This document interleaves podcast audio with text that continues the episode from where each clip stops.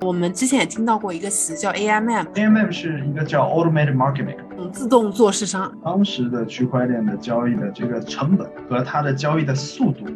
没有一个中心化的服务器那么的快。说呃，Coinbase、FTX 它自己有一个 Central Limit 的一个 Order Book，可能很高效的、高非常高的频率呢去。去来做这个 order match。如果在区块链上面做的话呢，必须得要一个非常非常高的交易的频率，同时你的这个成本必须得非常低。这个就是最后为什么 AMM Automated Marketing 产生的一个。这种方法呢又便宜，然后技术呢也没有很难，用代码写写呢就能够啊撮合成交了。Hello，大家好，欢迎来到北美金视角，我是坐标芝加哥的 Ellen。啊，上一期呢，我们跟 Jack 聊了一聊什么是 DeFi，什么是 cFi，以及他们啊以及 DeFi 在这个啊金融领域的应用场景，它的瓶颈在哪里，以及未来的发展。啊，其实呃 Jack 已经跟我们讲了挺多啊 DeFi 在这个啊交易所以及借贷公司的这个运用的。例子，但没有展开具体细讲。那其实我还挺好奇的，关呃关于这两个应用场景下，到底 DeFi 已经做到什么地步了呢？未来又会怎么样发展？我们真的需要啊用 DeFi 在这些领域吗？啊，那今天呢，我们又再次请回了 Jack。Hello Jack，欢迎回到北美金视角，跟我们的听众打个招呼吧。嗨，呃，我是在区块链虚拟货币里面做的一个投资人。嗯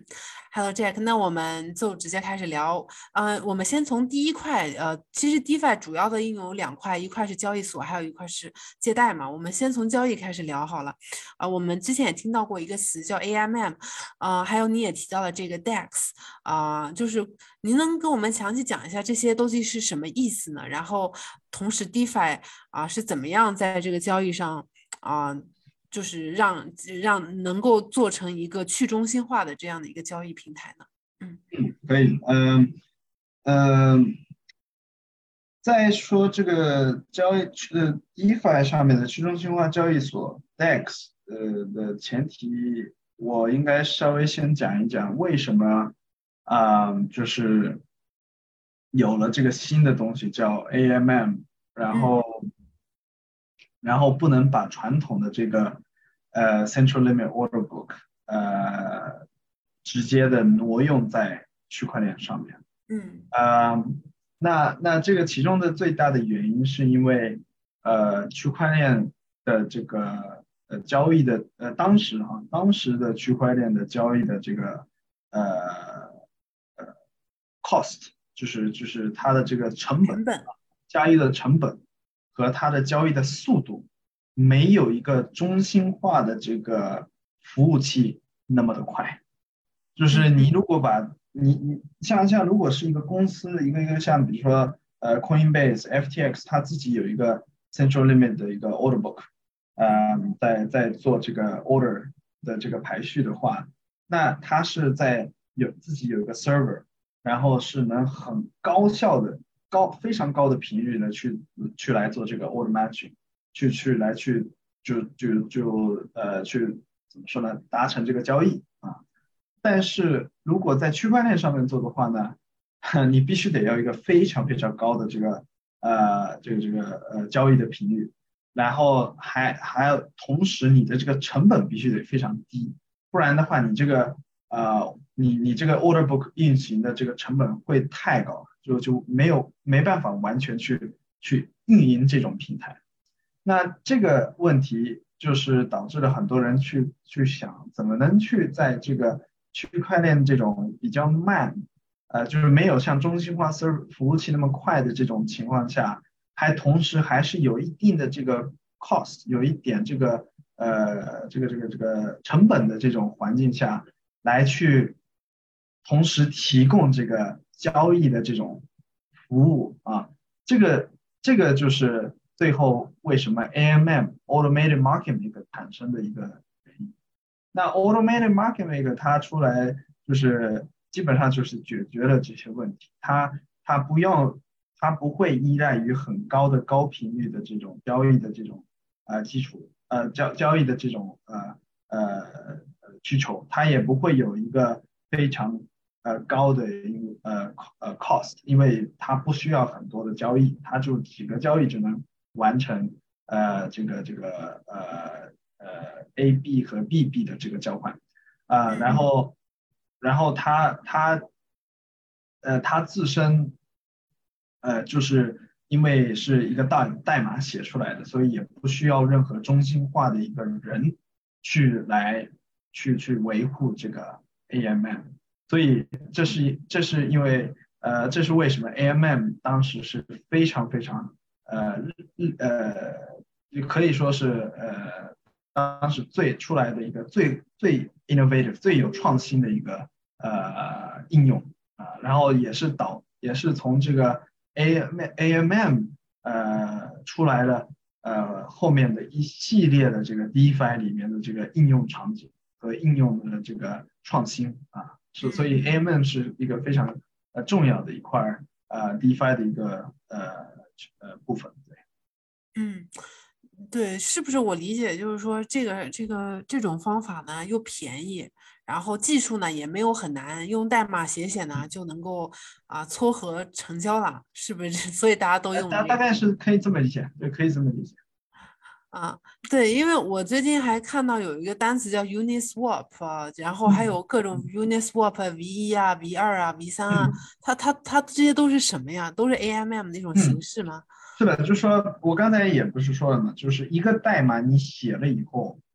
是不能改的，在区块链上面是不能改。但是如果你一个项目说哦，我这个当时写的这个 AMM 里面的里面的流动性的操作不够完善。里面的这个呃价格的这个算法不够好，那我有可能得必须得重新弄一个 V two，甚至重新再弄一个 V three。所以为什么一个项目会有个 V one、V two、V three 这样的一个啊排序啊？是因为你这个一个一个区块链上去了以后就呃是是是一个 immutable 是不能改的事情啊，嗯，你的这个协议是不能改啊。那那它这个 V one、V two、V three 它它最最大的这个区别就是说，它它最大的一个目标就是说，能能能用越少的这个流动性，达到呃越高的这个价格的稳定性。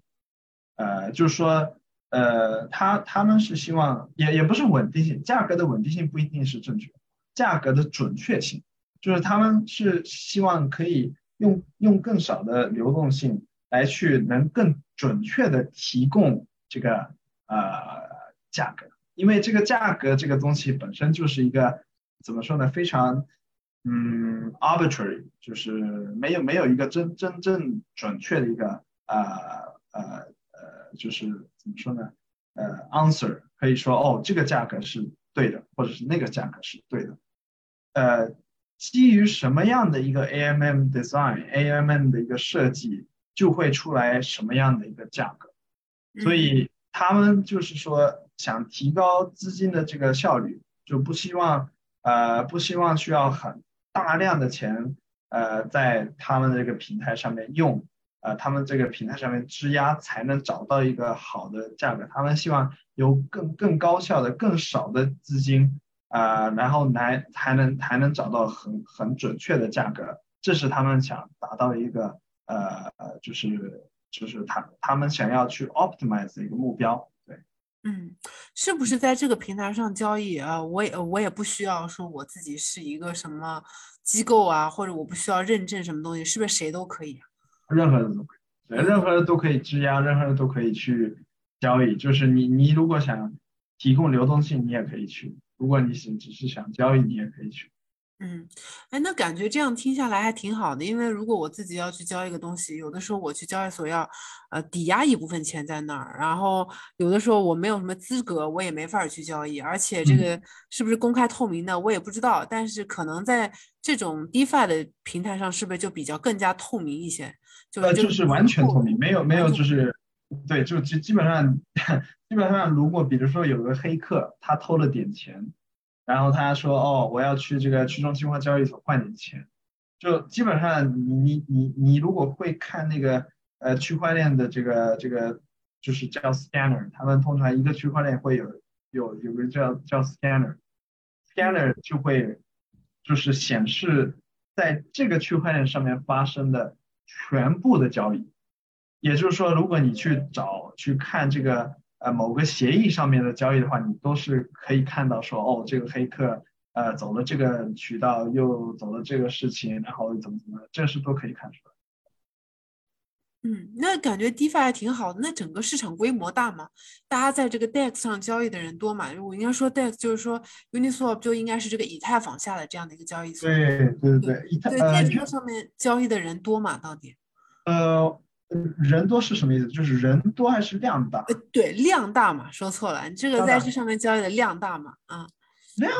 我我准确的数字我没有手上，但是我记得一天起码有呃几个 billion 的这个 volume 在 Uniswap，就就只在 Uniswap 上面去去交易。呃，但是准确是什么数字，我说实话有点不记得。对，但是总的来讲，这个体量听你讲，这个几个 billion 应该还是挺大的，对吧？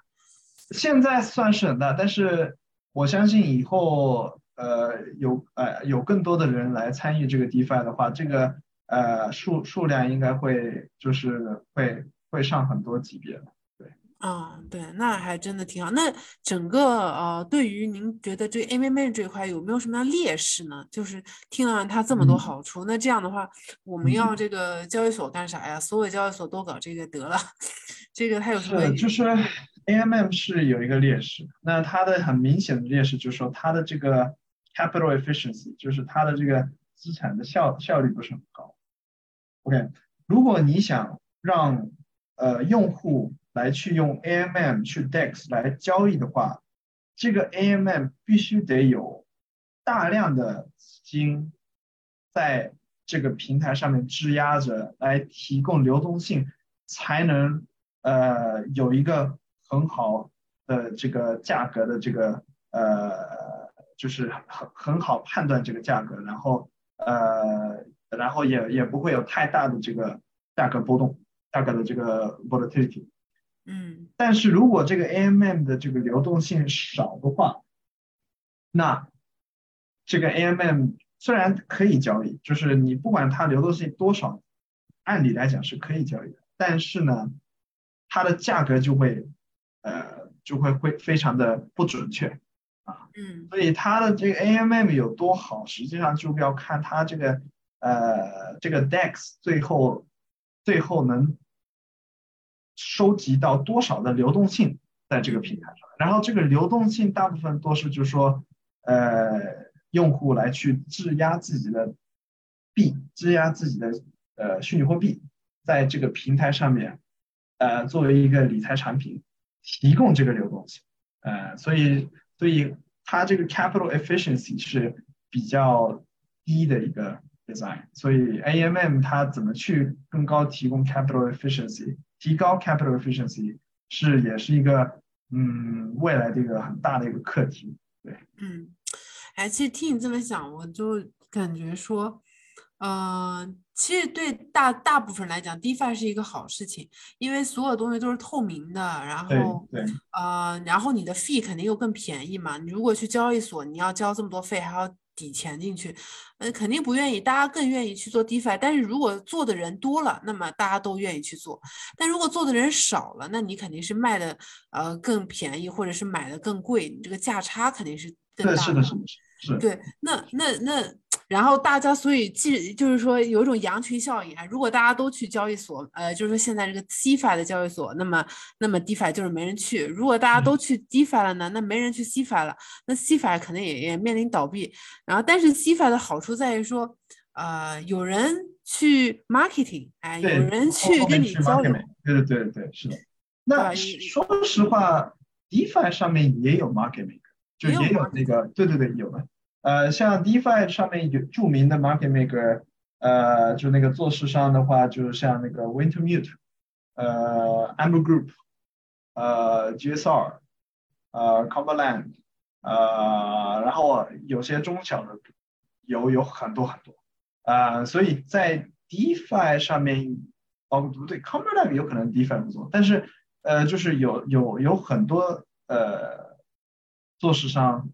大大小小都会在 DeFi 上面做做这个 market，不仅仅在 CFI 上面。那当然，CFI 它上面，它他们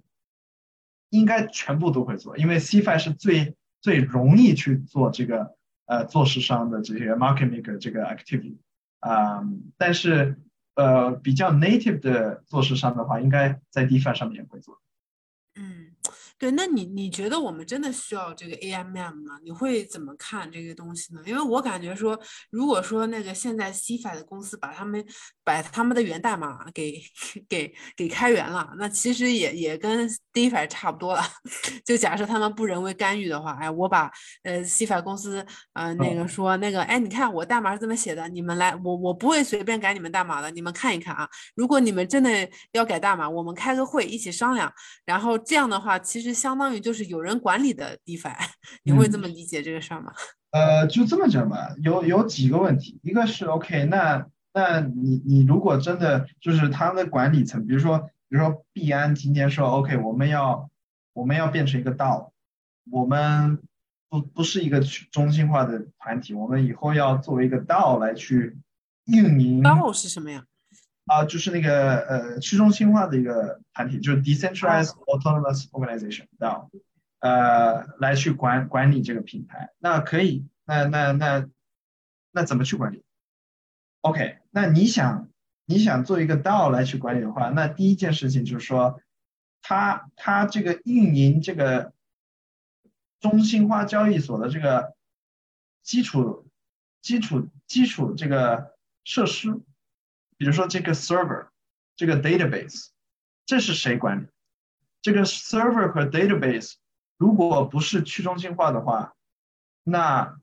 那假如我来攻击这个 server，我来攻击这个 database，那是不是这个整个平台就会会消失呢？嗯，也就是说，你你必须得相信这个管理这个这个这个这个这个币安的这个服务器的人。才能真正的确定说，OK，我我可以正常用这个呃币安的这个平台，所以就是说里面涉及到 OK，怎么去呃把这个基础设施也去中心化掉，因为你你你管理层去中心化是呃第一步，但是你你你你的这个应用层的东西，你你不去中心化的话，最后还是有一个。呃，点你是要去信用的，啊，你比如说你这个服务器是是在谁的家里，或者是在哪个哪栋楼里面，啊，或者是在哪个呃人的这个管辖下面，这都是信用。所以呃，你你你把这个管理层，然后你还得把这个呃它它的设施的这个应用应用那个设施都得去去中心化，才然呃才能真正的达到应用层的啊去中心化。啊，那那如果你想把设施去中心化的话，那什么意思？你最后还是得要用一个像去中心化的一个网络，像一个区块链啊，去去去搭搭这个积木啊，然后最后能把这个呃去中心化的应用给做出来啊。对，所以所以就是如果仔细的考虑的话，很多时候你你你把呃上面的这个管理层去中心化是呃呃很多时候是不够的。对，那反过来说。AMM 它的商业价值在哪里呢？也就是说，道这群人怎么赚钱呢？就是说，哎，我这个费也不收你们的，然后我还要维护你们的机器，防止这个呃没人来攻击我们 AMM 的服务器，对吧？或者说，我要保证谁来写这套 code？呃，对，通通常是这样子，就是说，呃，因为他们是一个去中心化的团体，然后也是一个去中心化的一个 foundation，呃，他们的币通通常。会有一个机制，就是可以，呃，在 AMM 里面的这个 transactions 里面，稍微拿几个 bips of transactions，嗯，revenue，嗯，然后这个 bips 虽然有可能不大，但是这个就可以积累到，比如说，呃，比如说 Uniswap 的话，Uniswap token 本身的这个价值，嗯，啊。是，就是大概是这样。那那这个这个这个 model 呢？现在大部分的 DEX 还没有开始做，就是很多 DEX 还没有这个 turn on 的 switch。他们有这个 switch，但是他们现在大部分都没有 turn on the switch，呃，但是就是长期来讲的话，它的获利方式大部分都是从一个呃 fee switch on the AMM，嗯，呃，这这这这这只是这个 DEX 而已，那其其他的币的话，呃，那也也有不一样的机制，对。对，那你觉得我们真的需要 AMM 呢？或者你会对 AMM 未来这个发展的看法是怎么样的呢？AMM 是呃需要的，呃，我我认为是需要的，起码在呃，起码在短中短期内应该是还是会发在在区块链上面是发挥很大的一个呃作用，就是可以让你去换币，就是去交易这个币。嗯呃，然后现在因为因为市场上也有已经足够的流动性，所以呃 AMA 也算是比较呃，就是比较好用的一个东西了。就刚开始的 AMM 是呃不是很好用，但是现在已经变得嗯非常好用的一个产品。对，嗯，那以后的话就是呃，因为呃，我刚开始也说了，AMM 的初衷是因为区块链的这个基础建设本身的一些呃瓶颈，就包括它的速度，包括它的这个成本，这个 cost 啊。那以后以后他们的这个瓶颈有可能会消失，有可能会减少，它有可能速度，不是现在已经发生了，就是说它的速度会呃会变得越来越快，通过呃通过呃这种以太坊上面的 Layer Two 的一嗯些呃一些这个扩扩展的一些解决方案，呃导导导致了他们的这个呃 transaction 速度会变得更快，呃然后它的 transaction 的这个 cost 呃成本也会变得更低，啊、会有这样这样的一些呃趋势，这样的一些发展。那在这种情况下，以后 AMM 是否有可能又会转转回到 Central Limit Order Book 的模式，就是 On Chain 的 Central Limit Order Book 的模式是是有可能的，啊、就只要只要基础建设足够好，只要 Layer Two 甚至别的一些不同的 Layer One，就是以太坊以外的一些区块链，如果他们能呃把自己的这个呃 cost 降低，然后它的这个 transaction speed 提高的很高很高的话，那最终有可能是可以容纳一个 central limit order book 这种模式的一个协议在区块链上面去运转，这是完全可能的一个事情。嗯，哎，我我之前那个 听过一种说法，说世界上本来是没有 DeFi 的啊，没世界上本来是没有 cfi 的，只是玩 DeFi 的人我多了，就有了 cfi，是不是就是说大家把这个 DeFi 的这个呃基础建设给搞好了，然后想要用这种方法赚钱的人多了，就改开始搞个 cfi 了？你会怎么理解这句话？哦，就是就是大家都是玩 DeFi，然后大最后变成了 CeFi，是这个意思吗？对，他说世界上是本来是没有 CeFi 的，只是玩 DeFi 的人太多了，就会有了 CeFi。我我当时没有很理解哦。哦，呃，某种程度上是对的，呃，某种程度上是对的，但是我觉得这个说法不，呃，不完全，也我不是完全同意，因为就是大部分用 Cfi 的人会是比较传统的用户，有可能是，有可能是传统呃金融里面的一些啊、不同的角色会去用 Cfi 的这种呃这种产品呃去接触到虚拟货币的这个呃这种这种呃资产，对吧？那那他们有可能会去接触到这些东西，是因为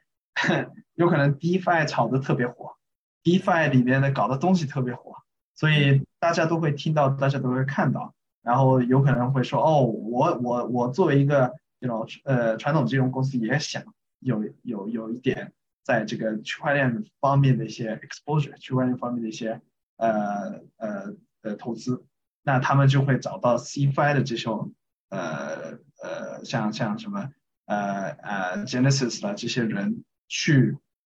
做这些 CFI 方面的一些 activity，呃，所以某种程度是是是可以说，Yeah，DeFi 呃促进了很多 CFI 的这个呃成长，但是呃但是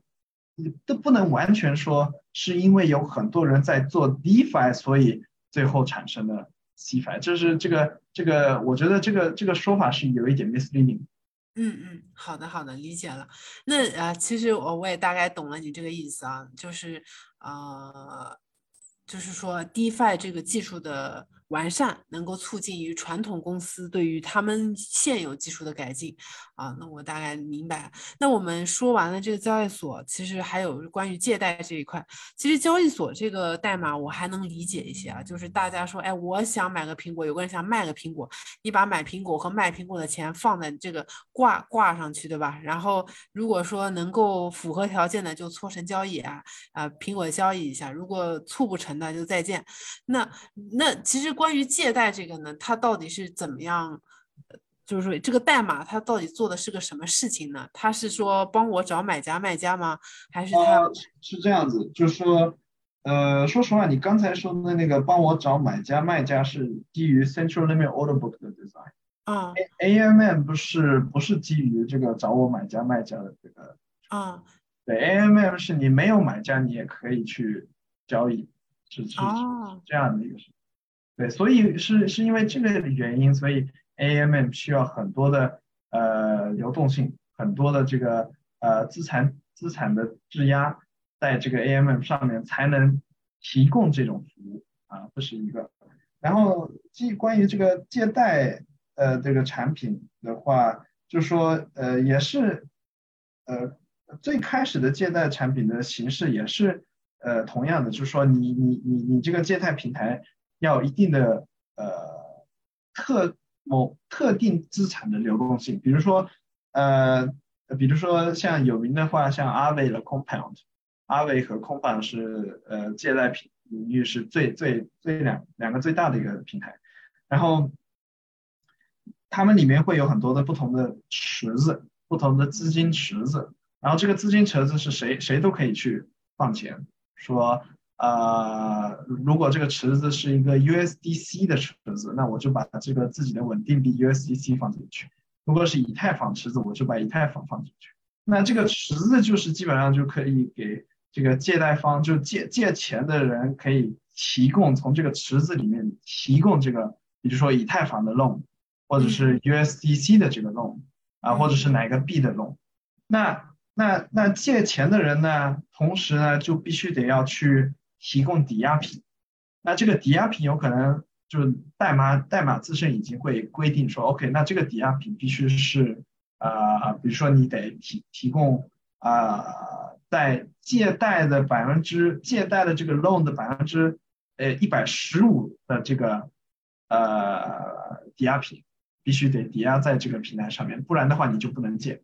啊，就就会有会有这样的一个一些呃。怎么说呢？一些一些 rule 啊，来去呃控制这个呃去去去维护这个呃呃提供流动性的这个压呃就提供流动性的这个质质押者的这个呃这个利润对。嗯。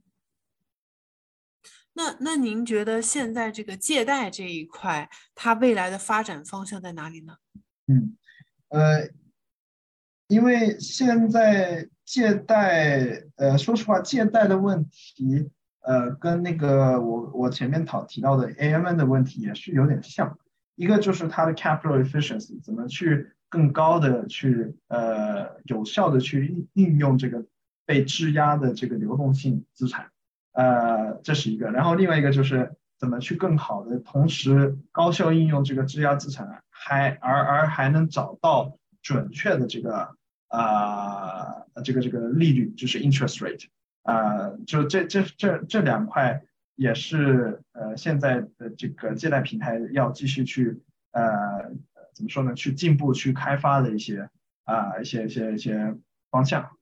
对，嗯，对，您说到这个有效性啊，其实我刚刚之前也搞错了，我一直以为它是一个撮合机制，原来它不是。也就是说，假设我要卖一个苹果，这个 market maker 应该他有，就是说这个做市商他本身有很多的钱，他想去买这个苹果，他直接就给这个苹果定价了，是这样吗？是的，然后它的这个定价就会是它的这个 AMN 的定价是，呃，通常是基于一个数学公式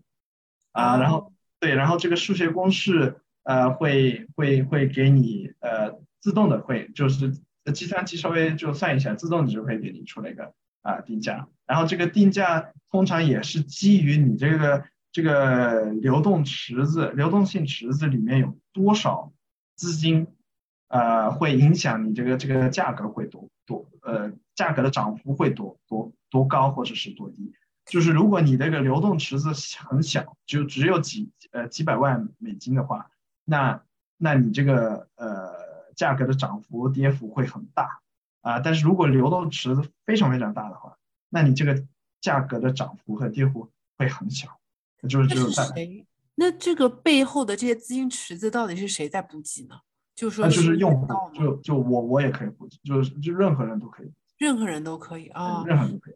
所以就是说，大家假设把这池子搞大了，那我们的 bid ask spread 就会比较小，就价差会比较小。是的，是的，是的。啊，那说明那在定利率的时候，难道也是有一个公式吗？就是说定利率也是一个公式。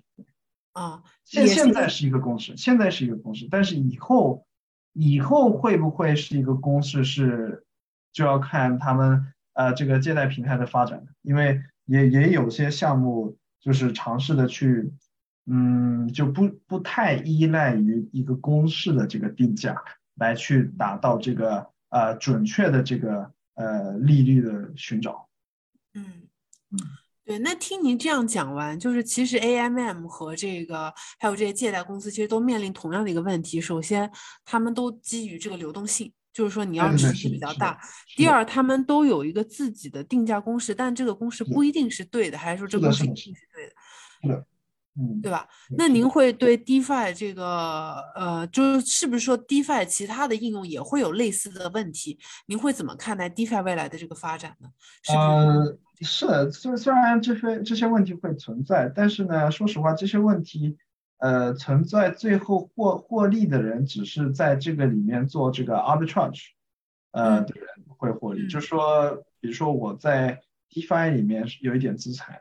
然后我在 CFI 里面有点资产，然后我就可以去呃 CFI 买 DeFi 卖，然后 DeFi 买 CFI 卖，就这样子去做不同的去 arbitrage 的话，那自然而然的这个市场就会有一个呃怎么说呢，一个一个平衡啊，去达到这个价格的这个平衡。对，嗯嗯，好，懂了，原来是这样。那你总的来讲还是很看好 DeFi 未来的发展，对吗？是的，是的，因为只要基础建设越来越好，价格就是它的基础建设的 cost，呃，transaction cost 越来越低，然后 transaction 的 efficiency 越来越高，那那以后 DeFi 的这个形式啊，有可能就不仅仅基于 AMM，呃，或者是不仅仅基于现在的这种啊 pool to peer 的这种借贷模式，以后有可能就真的呃重新把这种。呃，central limit order book 就 order book 这种形式给拉回到区块链上面的这个协议协议当中，呃，然后来来找到准确的一个 price，或者是找到准确的一个 interest rate，是完全可能的事情。那你会觉得说未来这方面的监管是需要加强的吗？还是说它是一个去中心化，它不需要监管？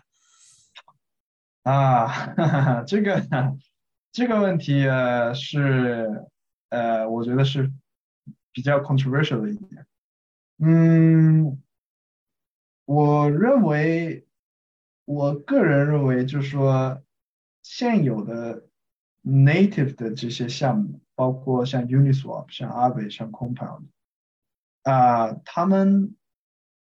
不应该有任何就是呃呃就是监管的这些呃导致的一些 permission，嗯，permission access，因为你一旦有监管，就会有一定的这个。Permission permission 的 feature，对，呃，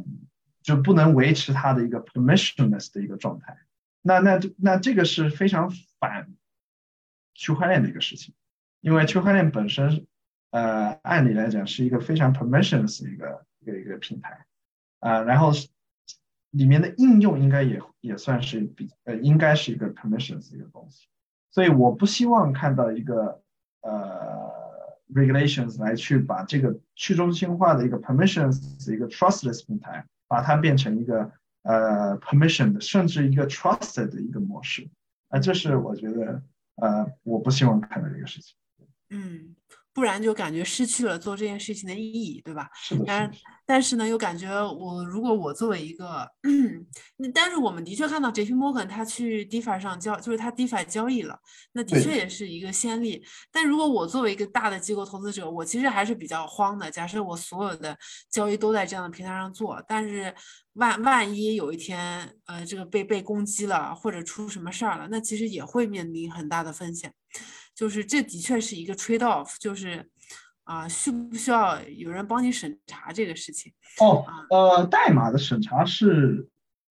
是是一个很大的一个呃一个一个行业，一个一个 sector，呃，就代码审查是不管不管就是 DeFi 还是呃 blockchain 别的这个区域里面，任何在区块链上面的协议都是要通过。几几几轮的这个代码审查，呃，对，就是有有外部的一些专家，呃，来给你做审查，然后这个服务都是，当然你要去付钱的这个东西，然后通常会有一个叫 auditor 的公司来去给你做这个 code 的这个 auditing，security auditing，啊，来来来完整的确确保这个这个代码本身没有问题。哎，其实我自己个人觉得，就是其实它是一件很不错的事情，但我觉得很难做，因为它的商业模式，它赚的钱不够。就是你相比，如果你一个员工有同样的技术，他明显他可以去 CFI 公司做，CFI 公司可以给他更高的工资，因为 CFI 拿了更多的手续费，分给他的会更多。就是我不知道说这样的 DeFi 这样的一个 AMM 这样的一个商业模式是不是可行的，因为说如如果是这样的话。就是呃，我觉得这个这个看法应该不是这么看的，因为呃，你你可以说去 CFI 的人有可能他的这个呃 upside 会更高，因为他的比如说他从根本拿的手续费手续费的是这些呃会会比 DeFi 更多，但是有一点不一样的是，DeFi 是谁都可以参与，甚至谁都可以分享这个红利，这点是。就跟 CFI 完全不一样了。CFI 的话，你你比如说这个平台，这个这个公司拿到了这些手续费，最后不是分给 community，而是分给这个公司里面的这个人，对不对？而而这个公司里面的人有可能就是真就很小很小一部分，而而 DeFi 的话，这个红利是是呃分享给参与者。参与在这个平台里面的人，嗯，然后谁都可以去参与，所以就是只要你参与的呃 early，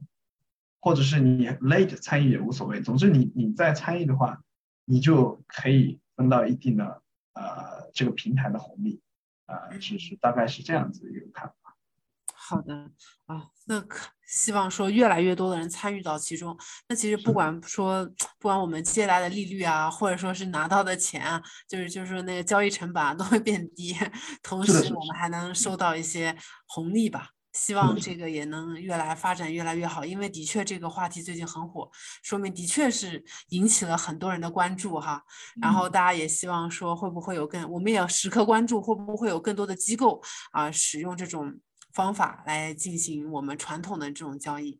那么今天非常感谢 Jack 跟我们分享了这么多啊，这个 DeFi 在交易所和借贷啊方面的这个应用，聊一聊他们啊是怎么发展的呀？遇到了什么瓶颈啊？未来发展的方向在哪里？那么节目的最后，Jack 还有什么想跟大家讲的吗？哦，嗯，哼，我我我说的那些呃，我所说的一切都不是。Financial advice 也不是 investment advice，呃，希望希望不要那个，you know，呃，就是不要把我说所说的话作为一个投资投资建议。对对对，因为我们我们也经常跟我们每次节目也都会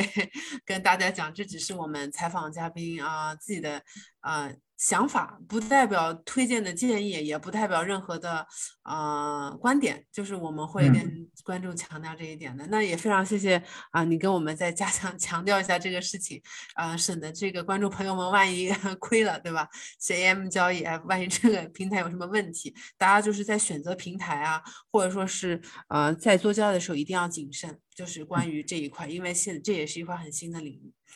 啊，我希我相信 Jack 应该也是这个意思。那么今天的节目就到这里结束了。如果喜欢我们节目的话，欢迎欢迎收听啊，订阅还有分享。嗯，我们那我们就下期再见了，拜拜，拜拜，拜拜。跟金视角聊人生，感谢您的收听，请在各大播放平台和公众号上搜索“金视角”，订阅我们的栏目吧。金融的金，事件的事，角度的角。一键三连，从我做起。我们下次再聊。